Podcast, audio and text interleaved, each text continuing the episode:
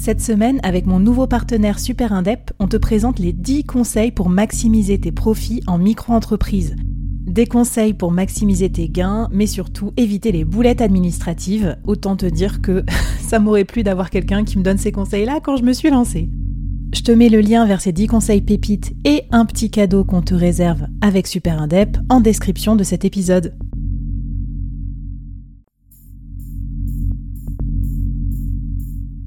Quoi ressemblerait ton business si tu pouvais être épaulé par les meilleurs experts? Avoir un board de rêve disponible 24 heures sur 24 pour t'aider, répondre à tes questions? Je suis Flavie Prévost et ce board, je l'ai créé pour toi dans ce podcast.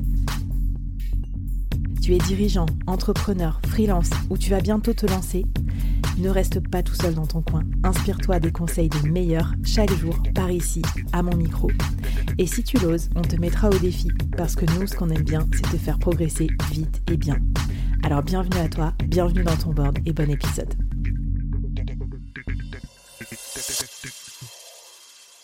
Hello et bienvenue dans le deuxième épisode de cette mini-série Scaler en solo. C'est pas facile à dire, hein. j'espère que je vais pas zozoter avant la fin de l'épisode, mais bon bref, on y va.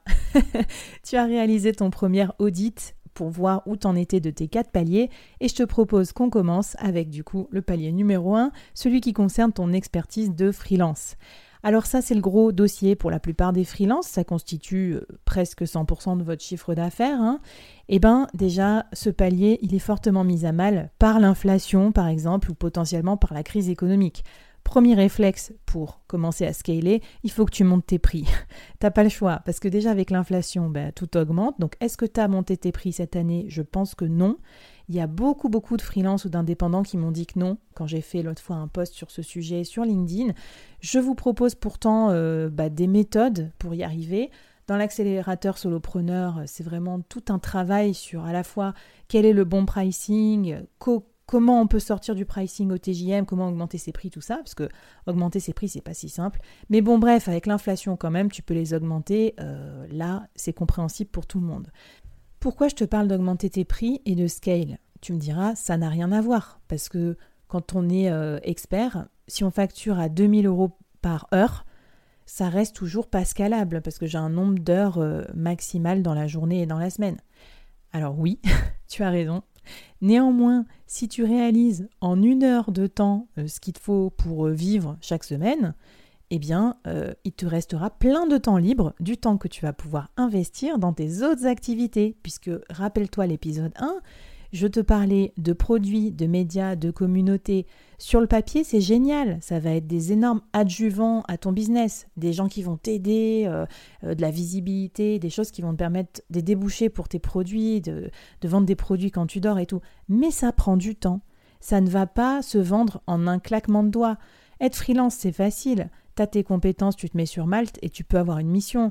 Par contre, développer un produit, développer une communauté ou développer un média, c'est très long. Donc il faut se lancer assez rapidement pour laisser euh, le temps de la maturité, que ça prenne et que ça produise les effets. C'est un peu comme semer une graine et attendre que ça pousse.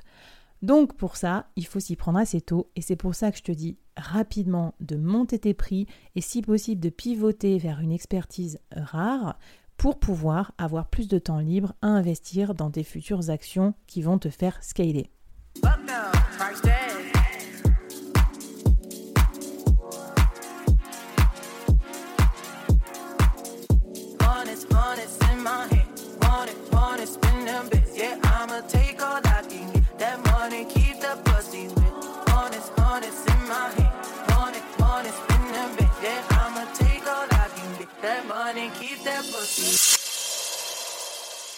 Deuxième sujet, il va falloir que tu repères ce que j'appelle une niche fertile. C'est un peu le glissement que j'ai opéré moi, ou quand je suis sortie euh, de, mes grands groupes là et que j'étais freelance, j'étais head of sales en startup.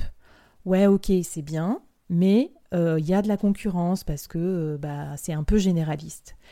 En plus, j'avais un peu le problème d'avoir pas de niche sectorielle, donc d'avoir des secteurs qui m'intéressaient, d'autres moins. Quand je me suis formée et que j'ai pivoté vers le Web 3, je suis devenue Head of Partnership Web 3 et nouveaux médias. Donc j'ai rajouté des cordes à mon arc sectoriel, technique, et donc aujourd'hui j'ai un métier beaucoup plus rare et du coup plus valorisé.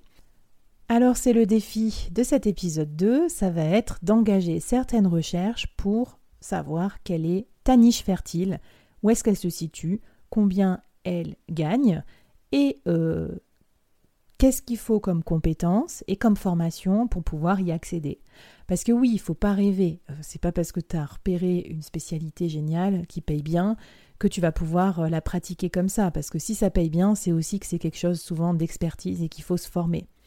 Quand moi j'ai pivoté dans le Web 3, je sais, sais même pas combien d'heures, de journées entières et de, de choses gratuites j'ai dû faire pour pouvoir me former et m'impliquer dans ce dispositif. Et je suis pas encore au bout. Mais si tu veux, c'est comme un peu c'est quand même un peu un investissement. Donc euh, voilà. Alors, quelques petites pistes pour t'aider. Euh, tu peux aller sur Malte et taper plein de synonymes de ton métier en français, en anglais, en jargon grand groupe, en jargon start-up.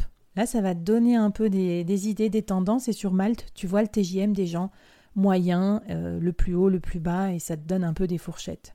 Tu peux geeker sur LinkedIn aussi pour commencer à rechercher des personnes euh, par intitulé. Tu peux taper aussi euh, des secteurs d'activité et regarder dans quel secteur c'est plus en plus dynamique, on va dire, que d'autres.